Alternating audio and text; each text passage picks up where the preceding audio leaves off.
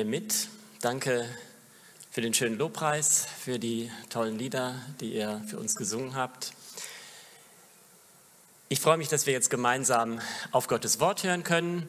Es ist schon gesagt worden, wir sind in dieser Serie, in dieser Reihe Weihnachten neu erleben.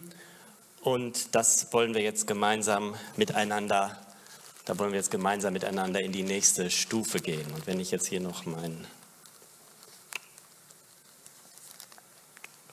tja, na gut, ich versuche es mal so. Ihr müsst es, glaube ich, machen. Ich habe irgendwas irgendwo liegen lassen. Nächste Folie. Dankeschön. Das sind die vier Predigten. Esther hat angefangen, uns die ganze Geschichte erzählt, den Zusammenhang vor zwei Wochen. Letzte Woche hat Michael Becker hier über den Weihnachtsmann gesprochen. Das kann man alles noch äh, nachhören äh, und nachschauen. Äh, ist ja ein ganz spannender Titel. Heute sind die Hirten dran und nächste Woche geht es mit Anderson da Silva um Maria. Nächste Folie. Das hat Esther auch schon gesagt. Es gibt dieses Buch. Es gibt eine ganz tolle Internetseite www.weihnachten 24 mal Weihnachten neu erleben. Äh, das lohnt sich wirklich da drauf zu schauen. Da sind sehr schöne Sachen, die man auch für sich selbst so entdecken kann. Und auf gottesdienst-tv.de findet ihr die Predigten, die hier gehalten worden sind, aber auch diesen wirklich genialen Adventskalender, den äh, einige sehr, sehr nette Menschen hier besprechen. Das ist wirklich ganz klasse, sich das vorlesen zu lassen. Ich mache euch Mut, da einfach mal vorbeizuschauen. Das tut richtig, richtig gut. Nächste Folie. Und jetzt sind wir bei den Hirten mit dem Untertitel Wenn wir nicht mit Gott rechnen. Das ist für heute so vorgesehen in diesem Programm. Ich muss sagen, äh, ich hätte damit meinerseits nicht unbedingt gerechnet, weil ich so die Hirten, äh, so Bethlehem auf dem Feld, äh, wenn wir das gleich so lesen, dann denkt man, im Moment sind wir nicht noch ein bisschen früh quasi. Ne? Ist ja erst der 13. Dezember heute. Wir sind ja noch gar nicht am Heiligabend auf dem Feld bei den Engeln kommt äh, irgendwie ein bisschen früh. Normalerweise spricht man da ja auch vielleicht im Weihnachtsgottesdienst drüber. Ähm, aber gut, das ist jetzt halt mal so vorgesehen. Es gibt ja auch äh, Leute, die, die so mit Weihnachtsgeschenken und Weihnachtskarten ganz unterschiedlich umgehen. Ich weiß nicht, ob ihr schon mal ein Weihnachtsgeschenk vorher ausgepackt habt. Manchmal kriegt man die ja zugeschickt. Und ich glaube, also bei Geschenken ist es, glaube ich, eigentlich so, man bekommt sie dann zugeschickt oder, oder vielleicht gibt es einem auch jemand und dann lässt man das aber eingepackt und packt es erst Heiligabend aus, glaube ich. Ne? Aber vielleicht habt ihr es ja auch schon mal anders gemacht. Hat ja auch praktische Vorteile. Kann, vielleicht guckt man schon mal rein, dann weiß man schon mal, was bekomme ich jetzt gerade von dieser Person und hat ja noch vielleicht noch Zeit zu reagieren. Ne? Ist ja sonst auch unangenehm, wenn man so was ganz Tolles geschenkt bekommt. Man selbst hat jetzt gar nichts. Ne? Dann, dann, wenn man schon mal reingeschlinzt hat, dann kann man das Geschenk so auf das richtige Level bringen, ne? dass es nicht zu viel ist und nicht zu wenig. Aber ich glaube, eigentlich gehört sich das nicht. Ähm, streng verboten ist es aber auch nicht. Äh, mit Weihnachtskarten ist ja auch so eine Sache. Ne? Manche bekommen diese Weihnachtskarten. Ist ja erstmal eine tolle Sache, dass Leute Weihnachtskarten schreiben. Ich bin da leider nicht so weit vorne. Und, äh, und dann ist es ja häufig auch so, dass die Leute die dann zulassen, sie erkennen, das ist Weihnachtspost und das wird dann Heiligabend unterm Tannenbaum aufgemacht. Und bis dahin kann man sich das irgendwo schon mal so drapieren, äh, dann, dann hat man die Vorfreude. Ich habe diese Woche auch eine Weihnachtskarte bekommen, was mich wirklich überrascht hat, weil ich selbst, wie gesagt, gar nicht so ein Schreiber bin. Ich habe sie aber trotzdem schon mal gelesen. War, glaube ich, auch ganz gut. War, irgendwie hatte ich auch das Gefühl, es war auch so gedacht und äh, kann ich jetzt die Person, die mir die geschrieben hat, auch nochmal vorher anrufen. Das ist eigentlich, äh, eigentlich auch ganz schön. Also wir machen das jetzt auch mal so. Ne? Wir reden jetzt einfach schon mal am 13. Dezember über die Weihnachtsgeschichte und die Hirten. Wir packen das Päckchen schon mal geme gemeinsam aus und wir können es ja nachher auch wieder einpacken. Bei diesem Päckchen ist ja meistens so, du hast außen drum erstmal ähm, die Verpackung halt, ne? idealerweise Geschenkpapier mit Sternen drauf oder Engeln oder sowas. Und dann kann, machst du das auf und dann ist es innen drin ja auch noch vielleicht ein Karton oder sowas und dann machst du den auch noch auf und dann ist vielleicht innen drin irgendwas noch in Folie eingepackt. Das sind so die drei Verpackungen, die ich mit euch jetzt mal aufmachen möchte. Und dann finden wir am Ende auch das Geschenk, das da drin ist und können uns das auch schon mal anschauen und uns dann vielleicht ja sogar noch ein bisschen mehr auf Weihnachten freuen. So machen wir das jetzt. Geht mal auf die nächste Folie und ich lese jetzt einfach weiter und ihr versucht äh, dann weiter zu klicken. Während Sie nun, wir sind jetzt also wirklich auf dem mitten in der Weihnachtsgeschichte in Bethlehem, Maria und Josef sind dahin gegangen. Ihr wisst das alles mit dieser Volkszählung. Sie mussten nach Bethlehem. Maria ist hochschwanger. Während sie nun in Bethlehem waren, kam für Maria die Zeit der Entbindung. Sie brachte ihr erstes Kind, einen Sohn, zur Welt, wickelte ihn in Windeln und legte ihn in eine Futterkrippe, denn sie hatten keinen Platz in der Unterkunft bekommen. In der Umgebung von Bethlehem waren Hirten, die mit ihrer Herde draußen auf dem Feld lebten. Als sie in jener Nacht bei den Tieren Wache hielten, stand auf einmal ein Engel des Herrn vor ihnen und die Herrlichkeit des Herrn umgab sie mit ihrem Glanz. Sie erschraken sehr, aber der Engel sagte zu ihnen, ihr braucht euch nicht zu fürchten, ich bringe euch eine gute Nachricht, über die im ganzen Volk große Freude herrschen wird. Heute ist euch in der Stadt Davids ein Retter geboren worden, es ist der Messias, der Herr. An folgendem Zeichen werdet ihr das Kind erkennen. Es ist in Windeln gewickelt und liegt in einer Futterkrippe. Mit einem Mal waren bei dem Engel große Scharen des himmlischen Heeres. Sie priesen Gott und riefen, Ehre und Herrlichkeit Gott in der Höhe und Frieden auf Erde, Erden für die Menschen, auf denen sein Wohlgefallen ruht. Daraufhin kehrten die Engel in den Himmel zurück. Da sagten die Hirten zueinander, kommt, wir gehen nach Bethlehem. Wir wollen sehen, was dort geschehen ist und was der Herr uns verkünden ließ. Sie machten sich auf den Weg, so schnell sie konnten, und fanden Maria und Josef und bei ihnen das Kind, das in der Futterkrippe lag. Nachdem sie es gesehen hatten, erzählten sie überall, was ihnen über dieses Kind gesagt worden war und alle, mit denen die Hirten sprachen, staunten über das, was ihnen da berichtet wurde. Maria aber prägte sich alle diese Dinge ein und dachte immer wieder darüber nach.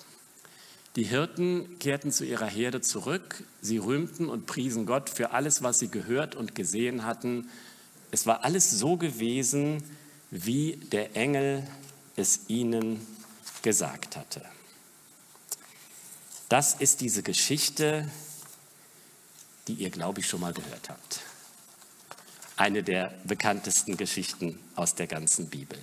Und wir versuchen das jetzt, dieses Päckchen jetzt tatsächlich mal miteinander auszupacken und zu überlegen, was das vielleicht für uns bedeuten kann. Ich schreibe mir hier gerade noch mal eine Sache auf, die mir gerade einfällt, damit ich die gleich nicht vergesse. Die Hirten, die, die eigentlich nichts damit am Hut hatten. Also das ist der Gedanke, der auch in dem Buch steht, der so die Leute bewegt hat, die diese Reihe konzipiert haben. Das könnt ihr auch dann nachlesen, wenn ihr Lust habt, in diesem Buch, falls ihr das bekommen habt. Äh, wenn ihr es noch nicht habt und noch gerne hättet, dann sprecht einfach uns nachher nochmal an. Wir können uns darum kümmern.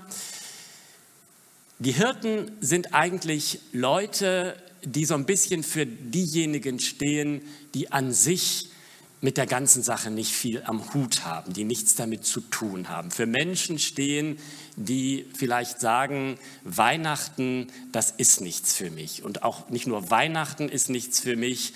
Diese ganze Sache mit Glauben und Kirche und Religiosität. Es gibt Leute, zu denen passt das, zu mir passt das einfach nicht ich habe da noch nie viel mit anfangen können. Die, die Hirten, die waren draußen auf dem Feld, das waren praktisch begabte Leute, die hatten ein hartes Leben, die mussten nachts draußen arbeiten, waren so ein bisschen die Underdogs der damaligen Gesellschaft. Sie waren ganz bestimmt nicht die Leute, an die man jetzt gedacht hätte, dass man die jetzt ruft, wenn es darum geht, äh, einen, den neugeborenen Messias, den Sohn Gottes, äh, äh, zu feiern und äh, dahin zu Besuch zu gehen. Und die haben sich das wahrscheinlich auch nicht träumen lassen. Und ich glaube, so geht es auch heute vielen Leuten. Ein Philosoph hat mal gesagt, ich bin religiös unmusikalisch. Ich kann damit nichts anfangen. Da, in mir klingt da nichts, wenn ich diese Worte höre. Segen, Glauben, Vertrauen. Irgendwie in mir, in mir passiert da äh, relativ wenig. Manchmal kann es auch schon hinderlich sein, wenn man an sich nicht so viel mit Musik anfangen kann. Ne? Also als Christ ist es ja gut, wenn du zum Beispiel Gitarre spielen kannst. Ist, äh, können viele Christen. Jetzt, jetzt gibt es Leute, die sagen, ich kann aber nicht Gitarre spielen, Klavier auch nicht, ich singe auch gar nicht gerne. Äh, das macht es mir schwer, ne? weil ihr singt ständig. Ne? Oder vielleicht mag ich Musik, aber zufällig nicht die Musik, die ihr da in der Gemeinde singt. Ne? Es gibt ja inzwischen verschiedene Gemeinden mit verschiedenen Musikstilen. Ist schon mal ein Fortschritt. Kann man sich das aussuchen. Mancher mag vielleicht gerne Klassik, mancher mag es lieber so ein bisschen modern. Manche Gemeinden versuchen auch alles gleichzeitig zu machen. Kann man auch versuchen, ist aber meistens entsteht nicht so ein geschlossenes Konzept. Ähm, oder beten oder überhaupt reden, über Gefühle reden. Ja. Mancher macht das nicht gerne, ne? aber so im Glauben kommt es häufig dazu. Ne? Mir sagte mal jemand, also das Schlimmste war für mich am Anfang, alle setzten sich in einen Kreis und dann hieß es, jetzt wollen wir beten. Und plötzlich falteten alle die Hände und machten die Augen zu. Und ich wusste überhaupt nicht, was ich jetzt mit dieser Situation machen sollte. Total komisch. Wenn man so im christlichen Wasser schwimmt, kann man sich das manchmal ja gar nicht so vorstellen. Ne? Ich äh, habe, glaube ich, ich glaube ich schon mal erzählt hier, ähm, erzähle ich jetzt aber nochmal. Ich bin ja äh, ziemlich äh, christlich aufgewachsen und dann wird man ja auch von vielem so ferngehalten. Und ich war tatsächlich zum ersten Mal in der Disco, da war ich schon, da war ich schon im Beruf. Also so viel für alle Jugendlichen. Ne? Diese Geschichte ist dann auch zum Nachmachen zu diesem Zeitpunkt gedacht. Früher auf keinen Fall. Und es war einfach so, wir waren irgendwie mit Kollegen zusammen und auf einmal hieß es, so jetzt gehen wir noch in die Disco. Und ich dachte, okay, jetzt kann ich auch nicht sagen, jetzt gehe ich aber nach Hause oder was. Okay, ich bin also mitgegangen und das war in Köln es ging also irgendwie ziemlich weit runter erstmal und es war wahnsinnig laut und ähm, man konnte sich da überhaupt nicht unterhalten. Ich habe das zwar versucht, aber das hat nicht funktioniert. Und ich habe so gemerkt, ich wusste gar nicht, wie bewege ich mich jetzt hier eigentlich. Ja? Tanzen konnte ich auch nicht so gut. Die Musik fand ich auch nicht so überzeugend. Ja, irgendwie, irgendwann habe ich mich, habe ich so einen Weg gefunden. Da gab es irgendwo so ein Eckchen, da konnte man sich so hinsetzen. Das war, glaube ich, so als Verschnaufpause gedacht. Ne? Und da habe ich mich dann irgendwie gerettet. Und dann kam irgendjemand zu mir aus der Gruppe, mit der ich unterwegs war, und sagte zu mir: Gefällt es dir? Und ich habe natürlich als höflicher Mensch gesagt, äh, ja, ist eine ganz äh, interessante Erfahrung oder irgendwie sowas habe ich gesagt. Ich wollte ja auch nicht lügen. Ne? Und ich, ich glaube, so geht es auch Menschen manchmal, die in eine christliche Gemeinde kommen und die das überhaupt nicht kennen. Mir sagte mal jemand, der hier war, ist auch schon ein paar Jahre her, ein junger Mann, also er saß hier, er saß hier in dem Lobpreis bei diesem Singen und er hat immer nur gedacht, wo ist hier der Ausgang, wo komme ich hier wieder raus? Ich glaube, dass die Gottesdienste, die wir hier feiern, sehr einladende Gottesdienste sind und wir hören auch von vielen Menschen, auch von Leuten, die normalerweise keine Kirchenfreaks sind, dass sie das sehr positiv erleben und äh, da werden wir auch immer besser. Und trotzdem gibt es irgendwie sowas, was schwierig sein kann für Menschen, die es einfach nicht kennen oder nicht gewöhnt sind.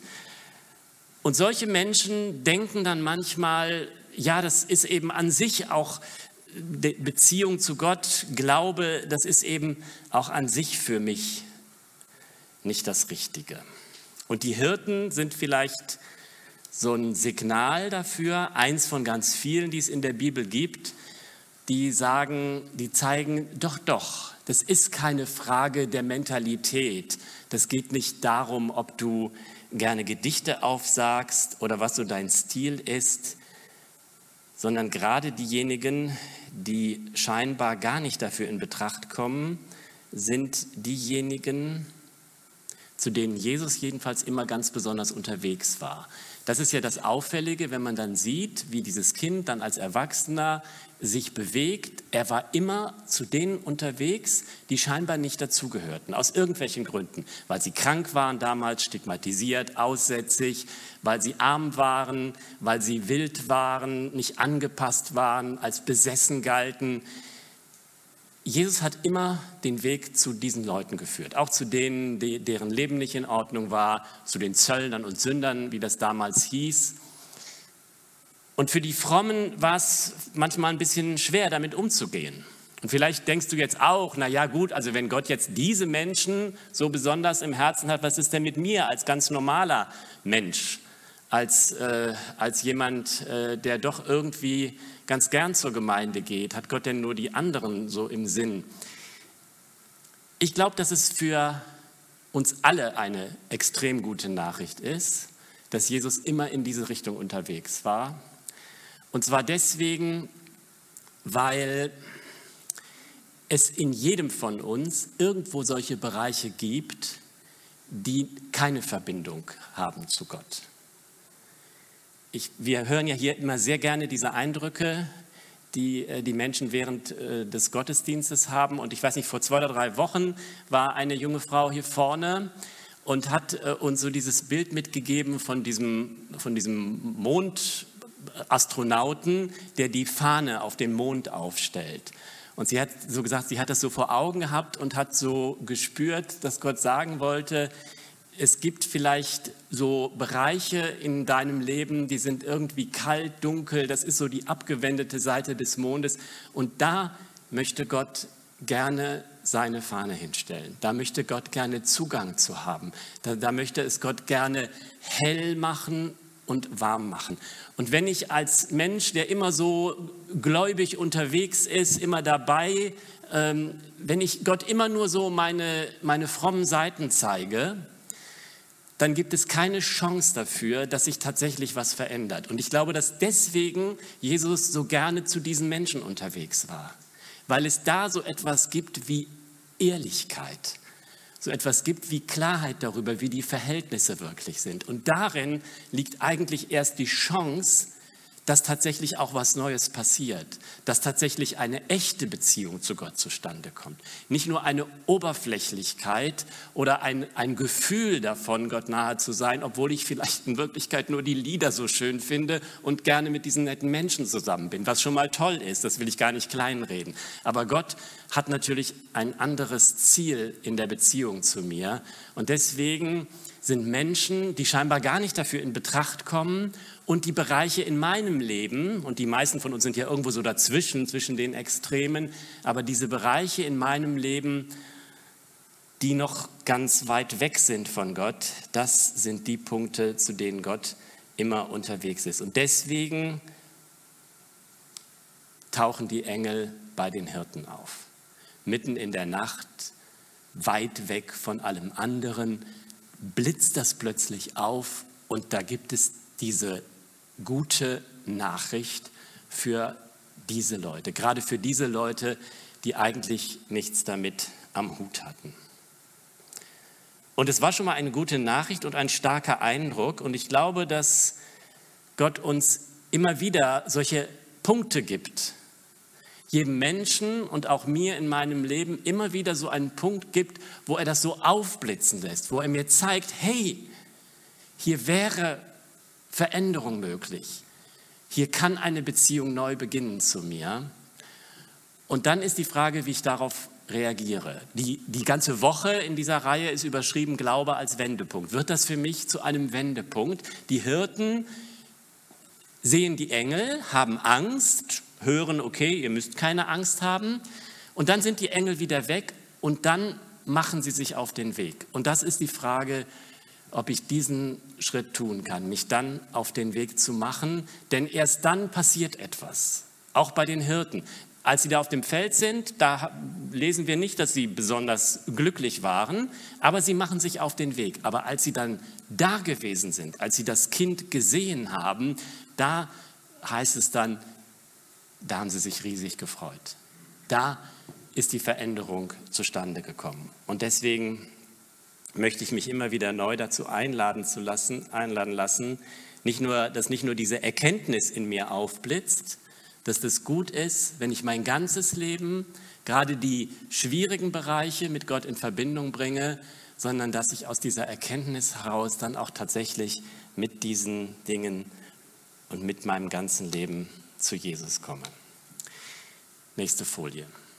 Das war, das war die äußere Verpackung, das Geschenkpapier. Jetzt kommen wir zur zweiten Verpackung, zum Karton.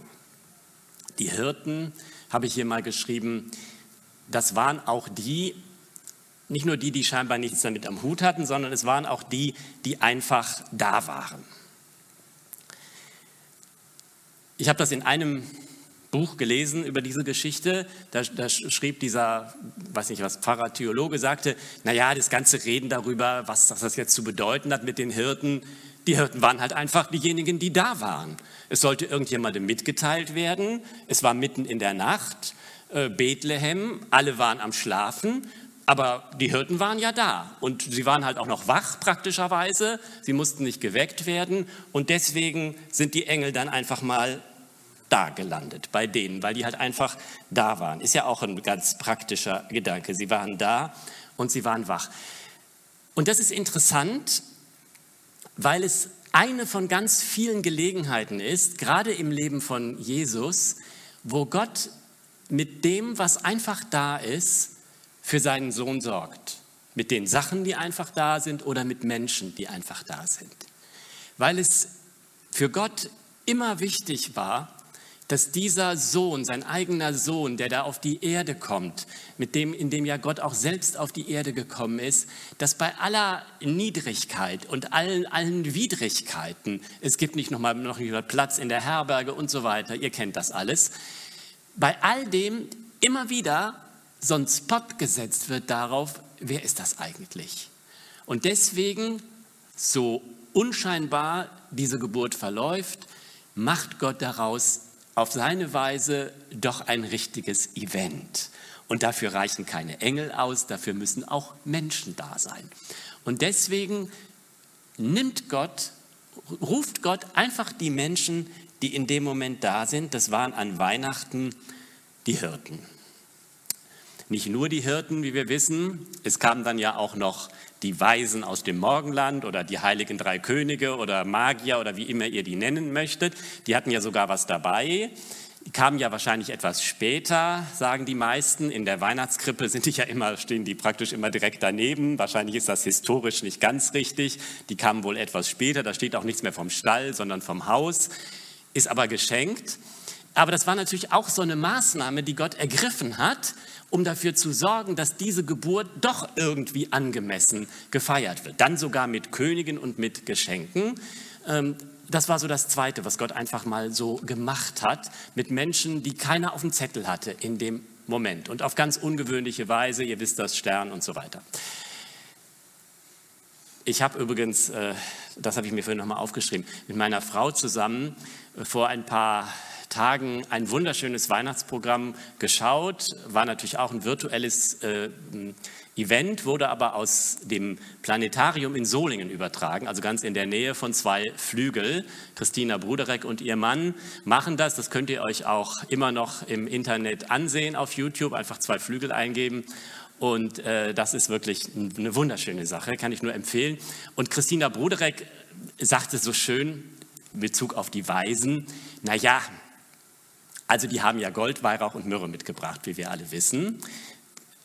Sie sagte dann, wären das nicht drei Könige, sondern drei Königinnen gewesen, dann wäre ja ganz klar erstens, sie hätten sich vorher richtig nach dem Weg erkundigt und wären rechtzeitig zur Geburt gekommen. Ähm, und sie hätten auch nicht Gold, Weihrauch und Myrrhe mitgebracht, sondern ähm, Babynahrung, ein warmes Kissen für Maria und eine vernünftige, und eine vernünftige Krippe. Okay, es waren halt nicht drei Frauen, es waren in dem Fall jetzt mal drei Männer da und sie haben halt Gold, Weihrauch und Myrrhe mitgebracht und es hat ja zumindest symbolisch auch eine sehr, sehr schöne Bedeutung und vielleicht hat es ja auch irgendwie materiell genutzt. Gott arbeitet mit den Menschen, die einfach da sind. Und das zieht sich durch das Leben von Jesus hindurch. Und je schwieriger die Lage ist, desto mehr ist das der Fall. Ganz am Ende, als Jesus am Kreuz hängt, als Verbrecher und er dann stirbt, da sagt auf einmal der römische Hauptmann, dieser Mensch war gerecht. Absolut irre. Einfach einer, der da steht. Aber Gott sorgt dafür, dass das passiert. Und vorher, als Jesus auf dem Weg zu diesem Kreuz war, da bricht er ja an einem Punkt unter diesem Kreuz zusammen. Jesus hatte das ja seinen Jüngern gesagt, man soll sein Kreuz aufnehmen täglich und es tragen.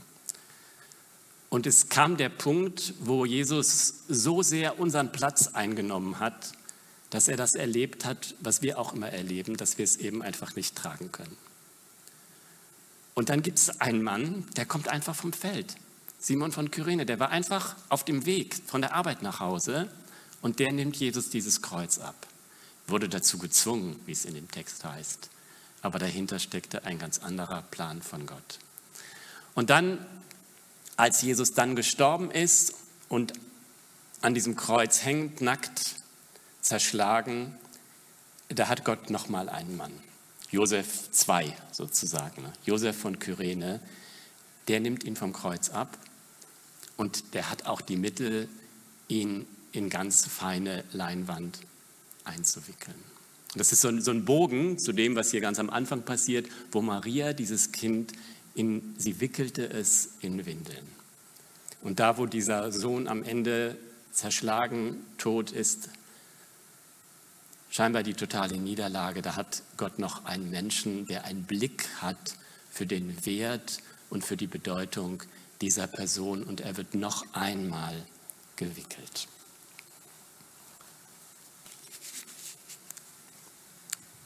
Also das ist ein, eine Sache, über die man ganz lange sprechen könnte, dass Gott immer das nimmt, was gerade da ist.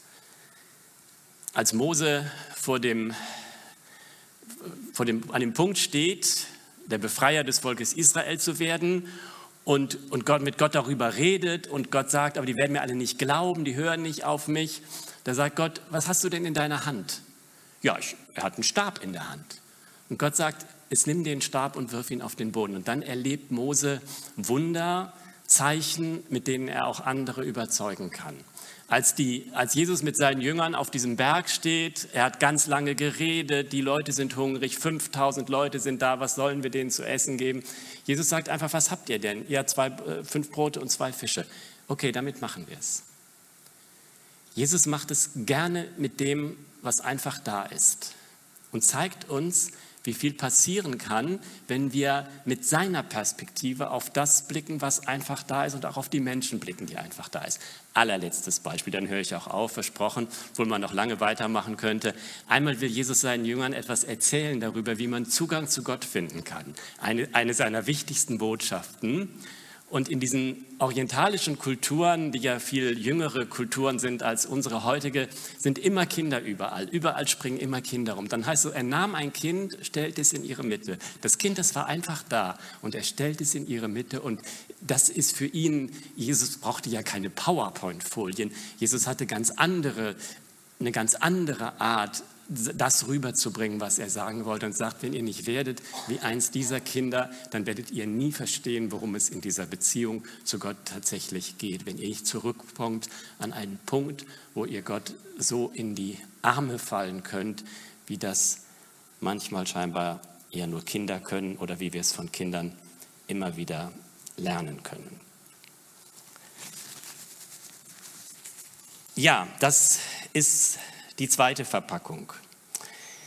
Die Hirten, die einfach da sind. Für mich heißt das, wenn das ein Wendepunkt werden soll, dass ich mich einlasse auf diesen Lebensstil, den Jesus hatte, der sich immer darauf verlassen hat, dass er keine Sicherheiten brauchte, weil Gott seine Sicherheit war und immer darauf vertraut hat, dass Gott in der Situation, die dann da ist, das Richtige machen wird mit dem, was gerade da ist und mit den Menschen, die auch gerade da sind. Und ich möchte mich immer wieder neu bekehren zu so einer Art von Lebensstil, die einfach auf darauf vertraut. Ist ja vielleicht jetzt auch gerade mit unseren ganzen Weihnachtsplänen ein ganz guter Gedanke. Ich weiß nicht, ob ihr auch gerade euer Weihnachtsfest alles gerade wieder umplant. Viele haben ja jetzt genau gerechnet, zehn Personen plus Kinder bis 14. Wie kriegen wir das genau hin, die verschiedenen Events? Äh, jetzt wissen wir nicht, was die heute besprechen, aber vielleicht können wir dann alles wieder neu planen ist einfach ein guter Gedanke, nicht nur in Bezug auf dieses Fest zu wissen, ich möchte mit diesem Gott unterwegs sein, der mit dem, was dann da ist und mit den Menschen, die dann da sind, mir vielleicht Erlebnisse schenken kann, die über alles hinausgehen, was ich möglich gemacht hätte, wenn ich das so auf meine Weise geplant hätte. Und es ist ja jetzt auch schon klar, an dieses Weihnachtsfest werden wir uns noch lange erinnern. Ne? Also Weihnachtsfeste haben ja so die, die Angewohnheit, so zu verschwimmen. Ne? Man feiert ja häufig jedes Jahr etwa, etwa ähnlich. Ne? Und äh, wir, wir haben immer auch so ein Treffen mit der größeren Familie in einem ganz netten Restaurant in Solingen. Unterburg so einmal an äh, in den Weihnachtstagen und ich war jetzt einfach noch mal da, weil wir natürlich jetzt dieses Jahr nicht kommen können, aber die Leute so nett sind und ich könnte jetzt gar nicht sagen, wie oft waren wir schon da. Das ist irgendwie immer toll. Es ist aber auch irgendwie immer so ein bisschen das Gleiche. Dieses Mal wird es was ganz Besonderes werden. Wie genau weiß ich auch noch nicht.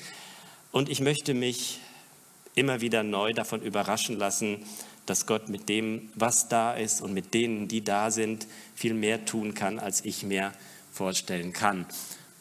Und vielleicht kann ich mich ja auch dazu bekehren lassen, dass ich Teil davon werde, von dem, was Gott manchmal machen will, weil ich einfach da bin, weil ich einfach gerade da bin. Ich habe das zwar nicht geplant, ich habe mir das nicht vorher überlegt, aber hier ist gerade eine Situation, wo das vielleicht gut ist, dass ich gerade da bin. Und dann möchte ich offen dafür sein, dass ich dann auch mit einsteige auf das, was Gott mit Menschen tun will, die einfach da sind.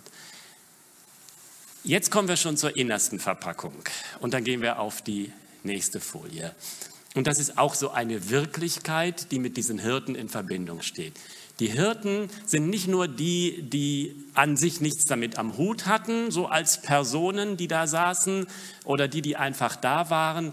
Sie stehen doch auch für, dafür, dass es Menschen waren, an die Gott immer schon gedacht hat.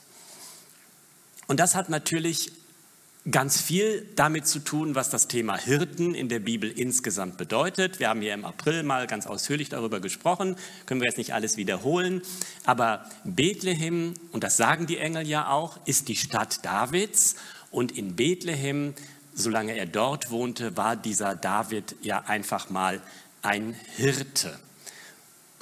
Und die ganze die ganzen Prophezeiungen, die sich auf Weihnachten ausrichten, sind auch immer wieder durchzogen von diesem Hirtenthema. Und insofern ist es schon auch irgendwie stimmig und richtig, dass jetzt die Engel ausgerechnet zu den Hirten gehen. Ich ähm, kann euch das jetzt nicht alles vorlesen und manches ist auch sehr bekannt. Micha 5, Jesaja 7. Das sind Verse, wenn ich sie euch vorlesen würde, da würdet ihr gleich wieder die Augen zumachen, weil das habt ihr schon so oft gehört. Ähm, ich habe in einem Buch äh, etwas anderes gefunden aus Jeremia 33.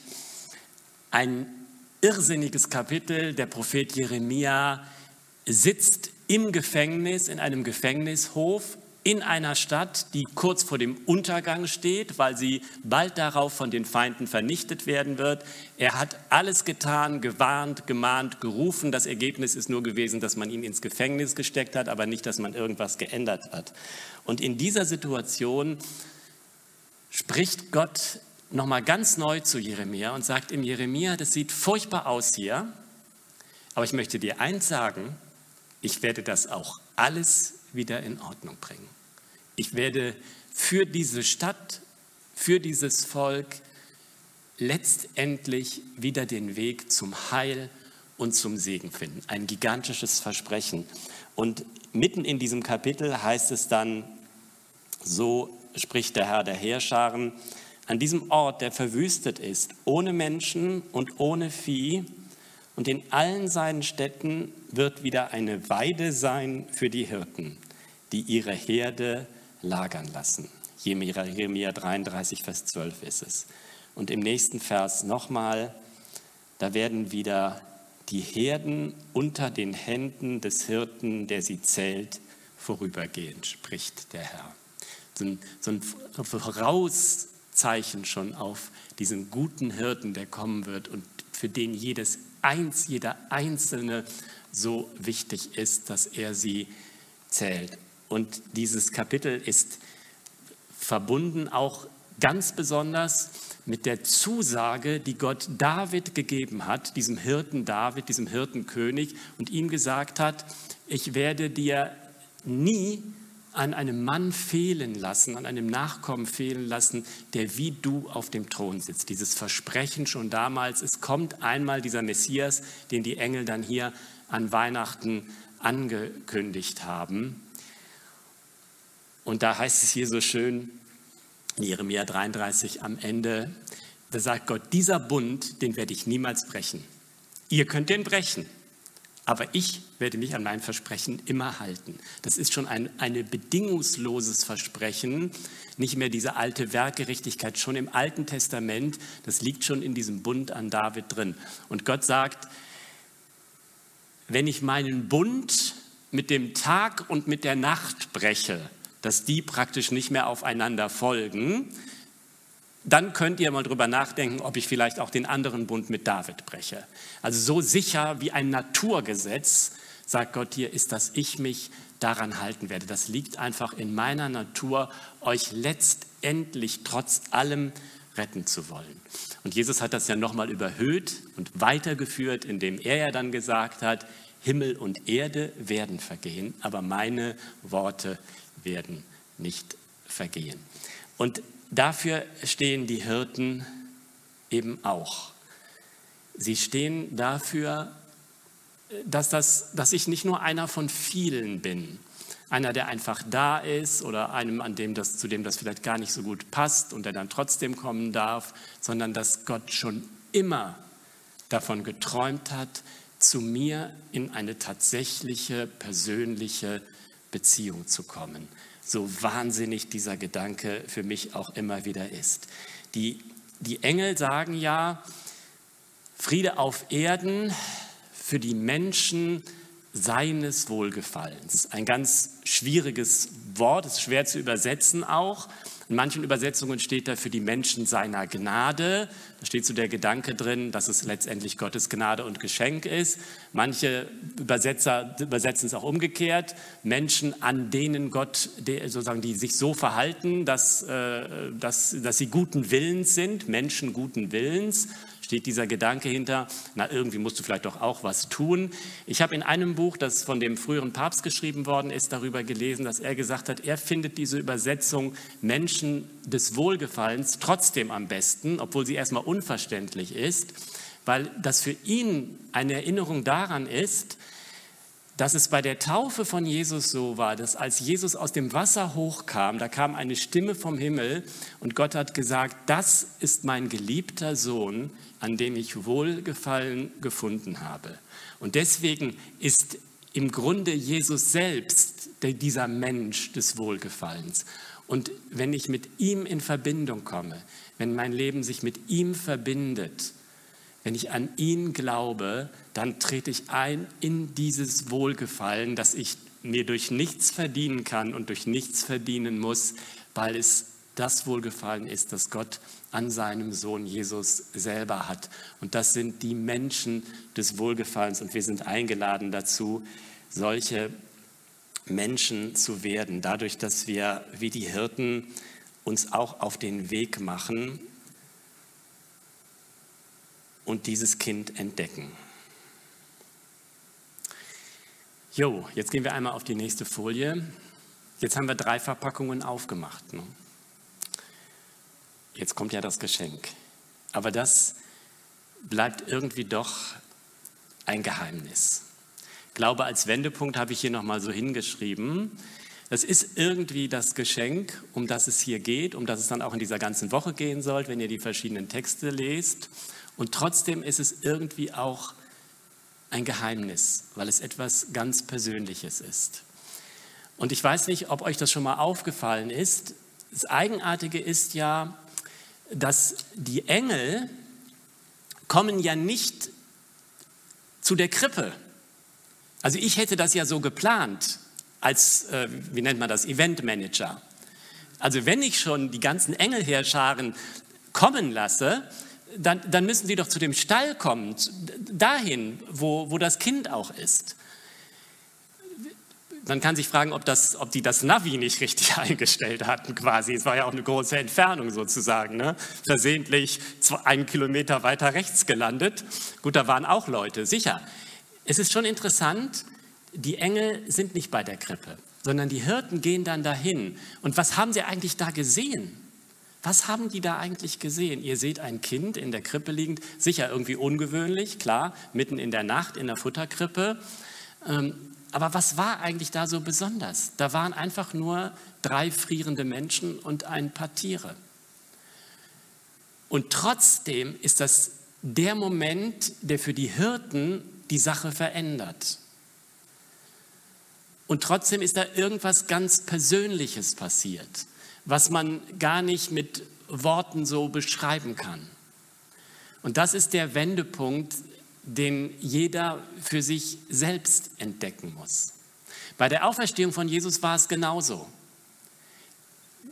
Es wird so viel berichtet darüber, was da alles passiert ist. Da waren auch Engel, Erdbeben, alles drum und dran.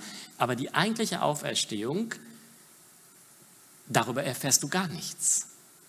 Ein ganz stilles Ereignis. Auch da ist es so, die Engel kommen, erklären das dann auch wieder den Frauen. Das eigentliche, ja, der Stein ist weggerollt, das Grab ist leer. Da ist eigentlich gar nichts mehr zu sehen gewesen. Am schönsten finde ich das bei Petrus. Da heißt es dann einmal, da kommen die Emmaus-Jünger zurück und wollen berichten, dass Jesus ihnen erschienen ist und dass er wirklich auferstanden ist. Und die anderen sagen, wissen wir schon, der Herr ist auferstanden, er ist dem Petrus erschienen. Was bei dieser Begegnung sich abgespielt hat zwischen Jesus und Petrus, erfahren wir im ganzen Neuen Testament nicht. Das ist etwas ganz Persönliches. Und ich möchte an diesen ganz persönlichen Punkt mit meinem Leben gerne immer wieder kommen, weil das das ist, wo ich weiß, das kann mein Leben tatsächlich verändern.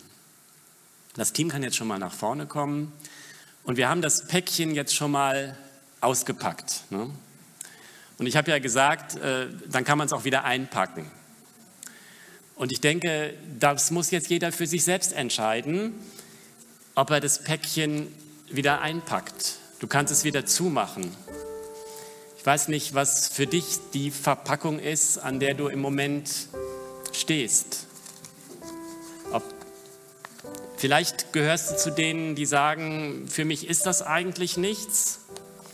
Aber wenn du bis jetzt zugehört hast, dann bist du wenigstens mit dieser Verpackung ja beschäftigt dann kann das auch nicht sein, dass es dir gar nichts bedeutet. Einmal sagte so schön jemand bei uns, ich bin kritischer Sympathisant. Vielleicht ist das im Moment so der Punkt, an dem du stehst. Ganz spannender Punkt in, im Leben. Vielleicht bist du an dem Punkt, wo du sagst, ja,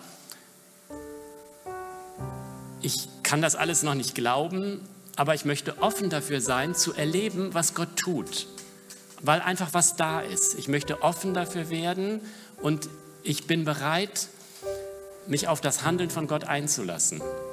Wenn du Lust hast und ein Anliegen hast, wir können noch zusammen beten. Es gibt Leute hier, die das mit dir tun können. Vielleicht sagst du, beten ist nichts für mich, da glaube ich im Grunde genommen gar nicht dran. Aber vielleicht bist du offen dafür zu sagen, ich möchte mich davon überraschen lassen, dass Gott in meinem Leben handelt. Und wenn so viele zuhören, jetzt auch übers Internet, sind sicher auch Leute da, die wissen, für mich ist jetzt ein anderer Punkt dran. Ich bin jetzt an dem Punkt, wo ich gerne das annehmen möchte, dass Gott tatsächlich schon immer an mich gedacht hat. Und wenn das heute der Tag ist, dann ist es ein gigantischer Tag, das ist tausendmal besser als Weihnachten, dann lade ich dich ein, mach das konkret, mach dich auf den Weg. Es ist ein ganz persönliches Erlebnis, aber du kannst dich auch dabei natürlich von anderen begleiten lassen, Leute ansprechen. Hier sind Leute da und wenn du irgendwo zu Hause sitzt, schreib einfach eine E-Mail, mach dich auf den Weg. Amen.